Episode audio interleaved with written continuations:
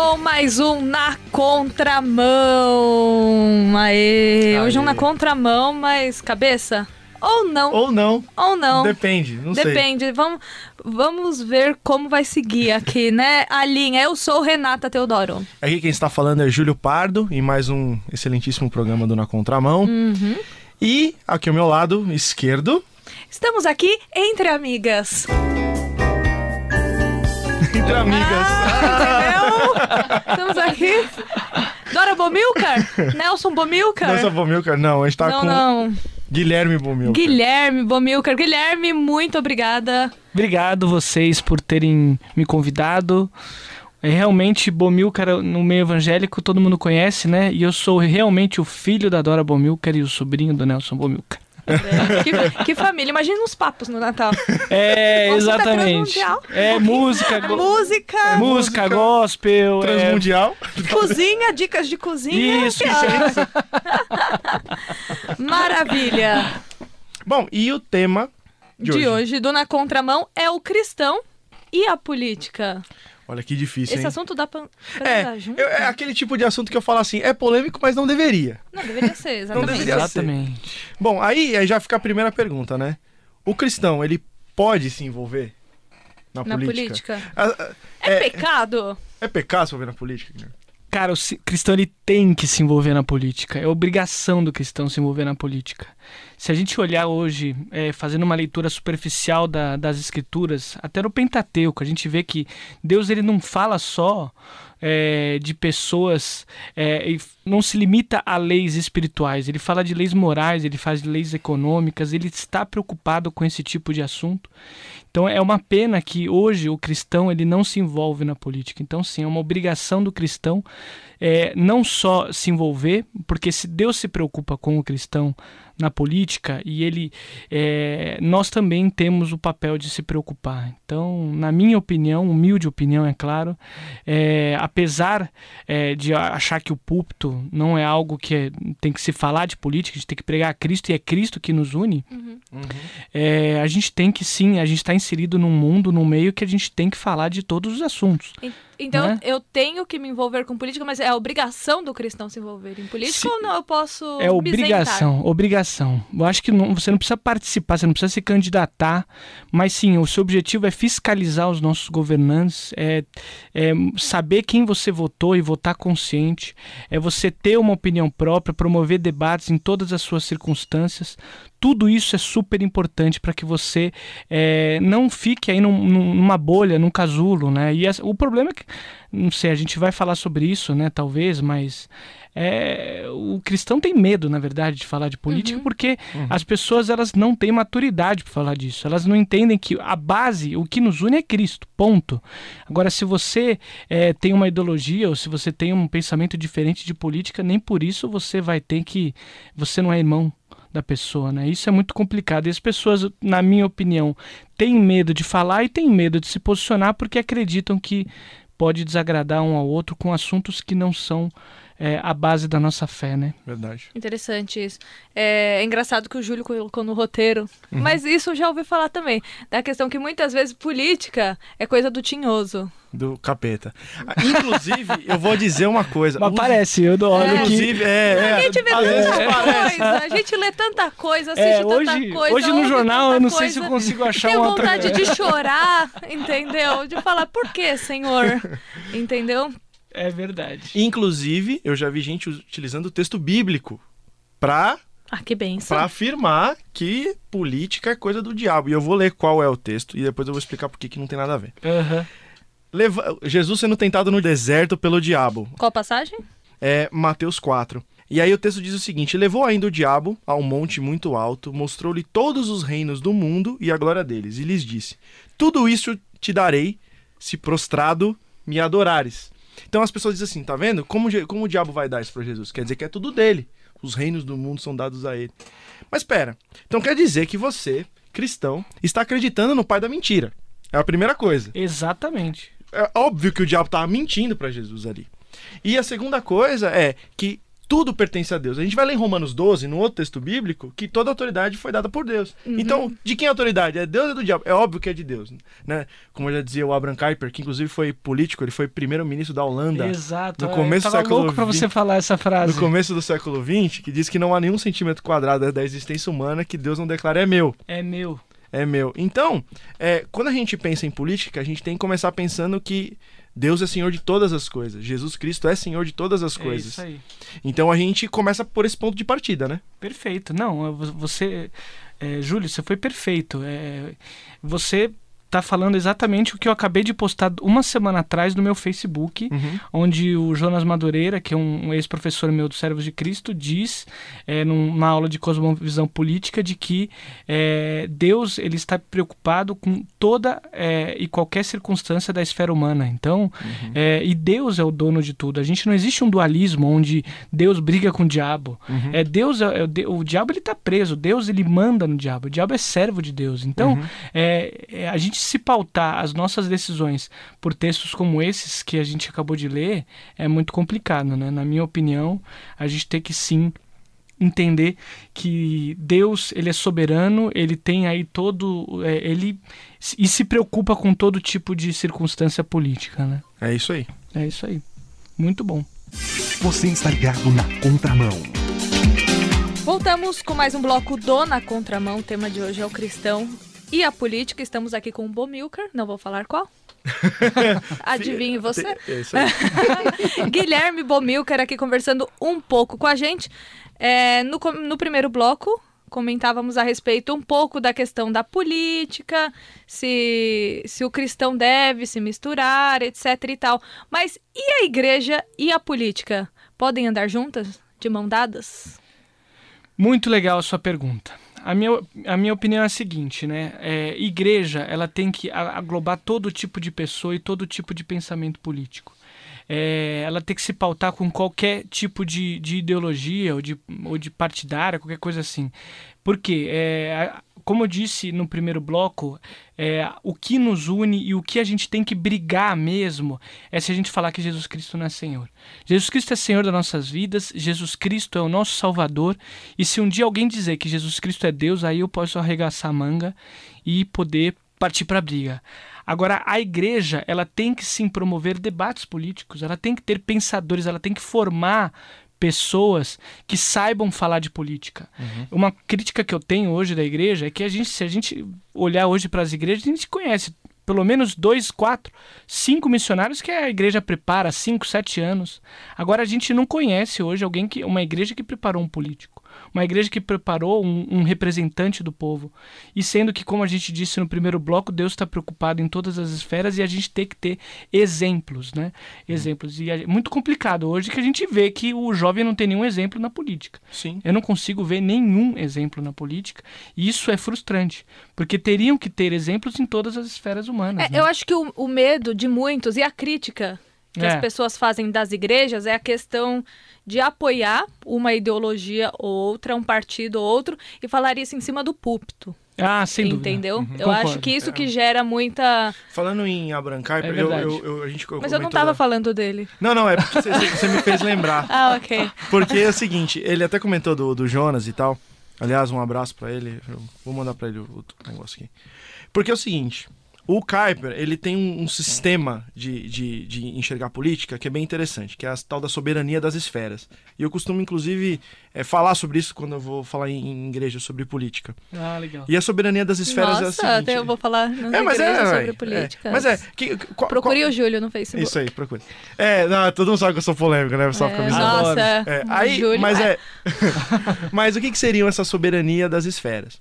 Primeiro, coisa que a gente tem que aprender: Deus é soberano sobre todas as esferas da existência. E quais são essas esferas? Você tem a esfera da escola, do trabalho, da igreja, da família e etc. Cada esfera ela é designada por Deus e tem regras próprias para cada uma delas. Você não pega regras, por exemplo, da família, né, e aplica ela na escola ou na igreja, certo? Digamos assim, uma- Exato, uma, não, autoridade sim. que um pai tem sobre os filhos não é a mesma que um pastor tem sobre as suas Exato. ovelhas. Então são regras diferentes para cada esfera, certo? E as regras que existem dentro da igreja não valem para o Estado, que é uma outra esfera. Sem dúvida. Isso, só que assim, as regras para a igreja. Não significa que existem regras que, que não existam regras de Deus para o Estado. E elas existem. É aí que é a questão. Muitas vezes as pessoas, por pensarem que existe uma separação entre igreja e Estado, e é verdade, existe, as pessoas querem dividir o pensamento da igreja e o pensamento político, o que não faz o menor sentido.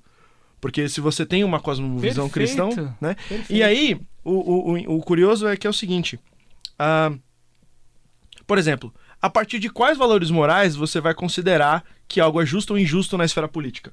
Pela Bíblia.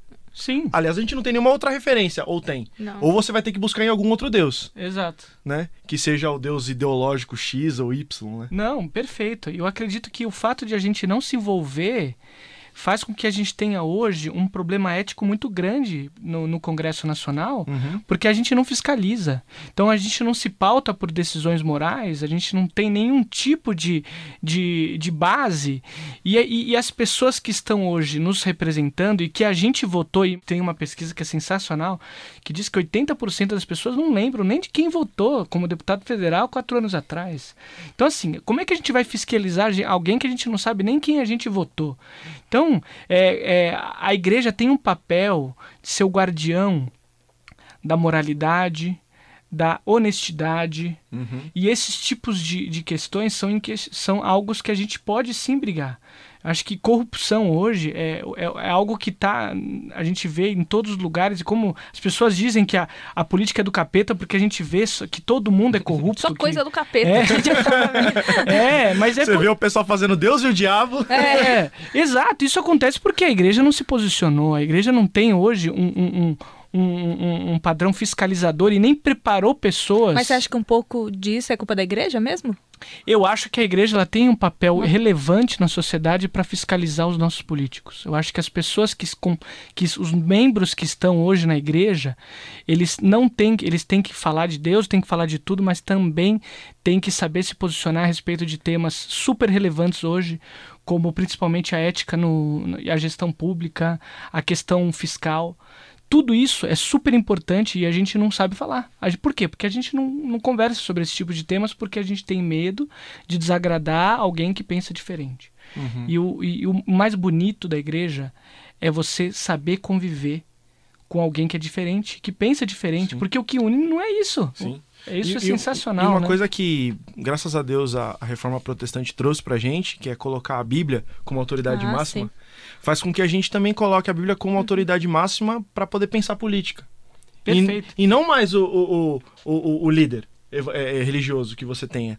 Porque muitas vezes a, você- a gente vê, infelizmente, em igrejas que pastores levam a, a igreja a votar em certas pessoas especificamente com votos É uma de- lavagem cerebral. né? É, isso aí é voto de é. cabresto, a gente É. diz, né? Que Aham. aquele. é, é, você impõe um voto às pessoas que muitas vezes não. não- não- é complicado Porque isso. o pastor tem um poder muito grande. E as pessoas entendeu? confiam muito Exatamente. Né? É verdade. Então, esse eu acho que é o perigo, entendeu?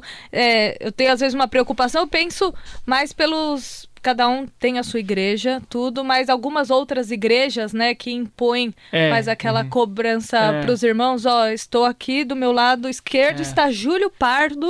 Júlio tem muitas propostas boas aí pra nós, entendeu? O Júlio vai lá e fala. Que a Não, gente já e- sabe o que o Júlio fala, os irmãos, o pessoal aí ouve na contramão. É, não, e você tem toda a razão. E esse é o problema hoje da nossa representatividade evangélica no Congresso. Uhum. Porque as igrejas que fazem isso, elas conseguem eleger os seus representantes. Sim, consegue. Né? Porque as pessoas votam, como você disse, Uhum. o pastor tem um poder e tem que ter mesmo. Acho que ele é uma pessoa que, que as pessoas ouvem e Uhum. tem que ouvir, em em todas as esferas também. Não acho que é só na parte bíblica. Eu acho que o pastor ele tem que ser uma referência em outras partes Sim. também. Sim.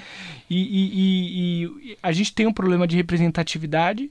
Se você hoje vê a bancada evangélica, ela fala muito pouco, de, fala só sobre questões morais. E a gente vê um Deus, por exemplo, preocupado. A Bíblia, Deus falando sobre como tirar o pobre da pobreza, como tirar a, a pessoa necessitada da miséria. Isso são questões super, como fazer justiça social. E essas questões hoje é, a gente não consegue é, ver os nossos representantes evangélicos falando. Eles falam mais sobre se tem que ter imposto ou não na igreja, se tem se é a favor ou- não do aborto, que são questões mais do que claras na minha opinião, mas hum, talvez não sejam para muitas pessoas. Mas a, a questão mais relevante, que é a questão social, que é a questão econômica. Não, é, a, a gente pode ter vários caminhos, né? E tirar o pobre da pobreza, por exemplo, não é só distribuir o pão.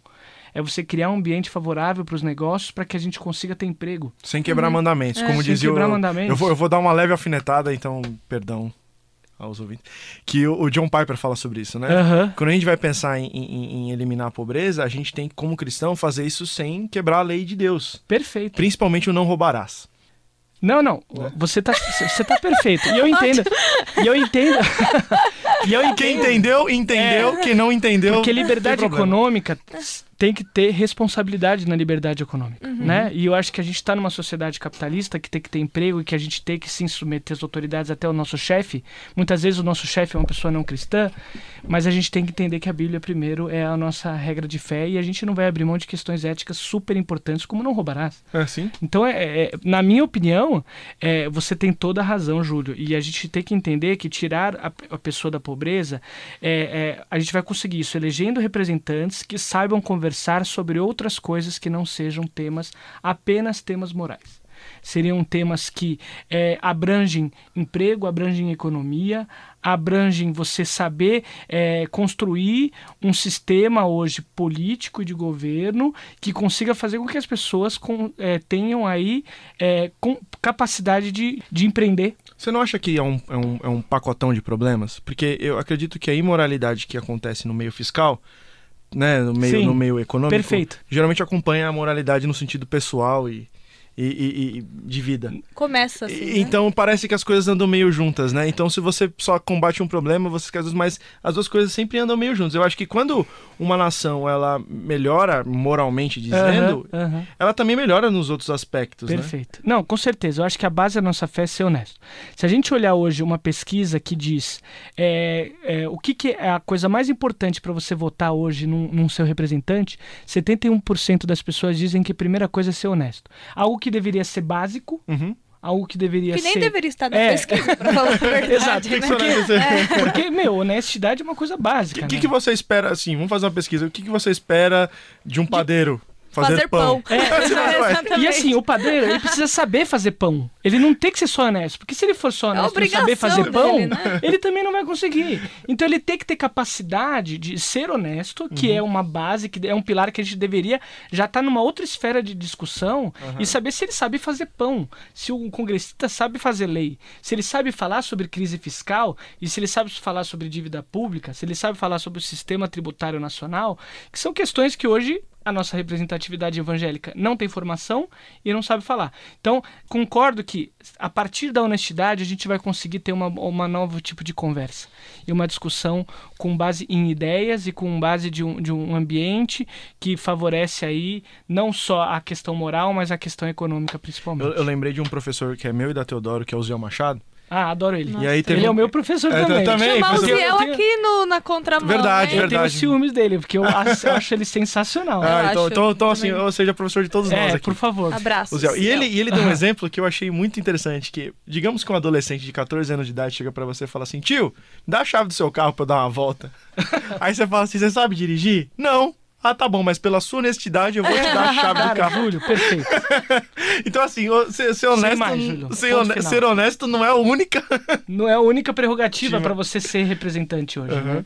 Não, ô, Júlio, perfeito. Eu acho que é, é isso aí. A gente tem que hoje entender, um, fazer o currículo dos nossos representantes, saber o que ele pensa, qual é a formação dele. Tudo isso é super importante para a gente poder eleger alguém, né? Tá todo mundo na contramão! Voltamos com o último bloco do Na Contramão. O tema de hoje, o cristão e a política. A pergunta que não quer calar, Guilherme. Ah, Tan, tan, tan. olha, O que foi isso, Júlio? mas eu entendi. Que vinheta Depois o foi Thiago essa? substitui. É, pela- melhor, é melhor. Pelo, pelo Tan, esquilo. tan. Agora sim! É o grave o final. Tan, tan, tan. É que eu lembrei do, do esquilo, sabe? o Esquilo. Não, mas a sua fez bem mais rolou- sentido que a rolou do um- Pardo. É, teve um conflito de memes aqui. Exatamente. possível entrarmos no meio político e não nos corrompermos? Renato, eu tenho a seguinte opinião. É possível desde que você comece certo. Há quatro anos atrás eu acredito que não. Há quatro anos atrás, para você entrar na política, você teria que dar contrapartidas, você teria que ter, fazer parte de um sistema eleitoral onde você teria que financiar a sua campanha abrindo mão da sua ética e apertando mão de pessoas é, e sendo fiel a pessoas antes do seu Deus. Isso é super complicado. Por que, que eu falo isso? Porque hoje não, a gente tem hoje é, formas de você entrar na política que não seja através dos partidos tradicionais, através de você ter que dar uma contrapartida. Então, eu acredito que se você é fiel no pouco, você é fiel no muito. Se você começa bem, talvez você não seja eleito. Talvez você não tenha um fundão partidário, Uhum. talvez você não tenha é, dinheiro para financiar sua campanha, mas isso é o problema de todos nós cristãos que queremos ser cristãos. Sim. Porque a gente, então, assim, a, a mesma coisa na política, é, o- existe um meio fácil de entrar na política e existe um meio difícil. O meio difícil é o meio ético, na minha opinião. Que Caminho é o meio, estreito, caminho largo. é o caminho É, é isso. e eu acredito que assim a meritocracia é, é- é- é a forma de você é, existem hoje formas de você entrar na política, como eu disse, via processo seletivo ou é, via é, instituições apartidárias ou você mesmo hoje fazendo um vídeo na sua casa e você tendo uma representatividade, eu tenho certeza que pessoas, eu tenho certeza que eles não se elegeriam, mas hoje nós parecemos que a gente tem os mesmos ideais, os mesmos exemplos. Seu Machado, Jonas Madureira, Steven Kirchner, tem Júlio alguns, Pardo. Júlio Pardo. Essas pessoas, se elas tiverem voz, e hoje você fazendo uma, um, você tem YouTubers, tem formas de você poder é, é, entrar na política por meio da internet. A gente está com os jovens hoje, a gente está falando para pessoas que não não vem mais horário político. Então elas vão, elas têm hoje seus ideais e estas pessoas que deveriam ser os nossos representantes. E essa, para mim, esse é o canal. Talvez eu seja muito otimista, mas eu entendo que o poder da internet hoje é tão grande de que existe um canal e um meio de comunicação que pode fazer com que a gente consiga eleger pessoas íntegras, representantes bons e que não precisem hoje é, abrir mão da sua ética, dos seus valores para conseguir entrar. Porque, na minha opinião, se você começa mal, depois eu não sei se você vai conseguir lá fazer diferença. né? Realmente. E assim, é uma coisa básica. Todo mundo sabe que construir é mais difícil do que destruir. Perfeito. Então, é muito mais fácil você dar um taco de beisebol para um jovem e falar arrebenta, faz a revolução. É muito mais simples, né? Só que isso não, isso não cria civilizações, né? Como diz o Roger Scruton, Aham. ele fala assim que, olha, nós cristãos, é, nós somos chatos, mas estamos certos. porque é muito mais chata a, a nossa, a nossa visão de política, porque tem que construir valores morais e não abrir mão da... Isso é muito Exato. mais difícil, mas a gente tá certo. Aí eu lembrei, inclusive, de um, de um fato histórico que é muito interessante, que é o do William Wilberforce, que Uhum. foi parlamentar inglês Uhum. no século XVIII, que ele estava num culto, e inclusive quem pregou nesse culto era o John Newton, que fez aquele, a- aquela, aquele hino Maravilhosa Graça, que é até um hino famoso dos Estados Unidos, canta o Amazing Grace o tempo todo, Sim. os americanos, porque tem a ver com, principalmente com a questão dos negros, né? E ele, numa dessas pregações, esse cara que estava no culto, ele se sentiu motivado, falou assim, eu vou acabar com a escravidão na Inglaterra e ele virou um parlamentar. E todo mundo pensa que, pelo menos o que os nossos, vamos abrir aspas, os professores de história, alguns deles dizem Uhum. pra gente, é que a, a abolição da escravatura foi um negócio feito por pessoas maléficas da Inglaterra que queriam produtos, queriam vender os produtos deles e aí libertaram os escravos. Eles, se você já ouviu essa história, você vai entender o que eu quero dizer. Só que não é. Na verdade, quem libertou os escravos na Inglaterra foram os cristãos, por conta do William. E o William Wilberforce não foi fácil. Ele ficou, ele tentou passar por 23 anos essa lei. E todo ano ele sempre propunha a mesma lei. Ele praticamente só ficou nisso. Ele, inclusive, a lei foi aprovada três meses antes dele morrer. Puxa, que Ele legal. ficou a vida inteira Não pra viu passar. a Terra Prometida. Não viu.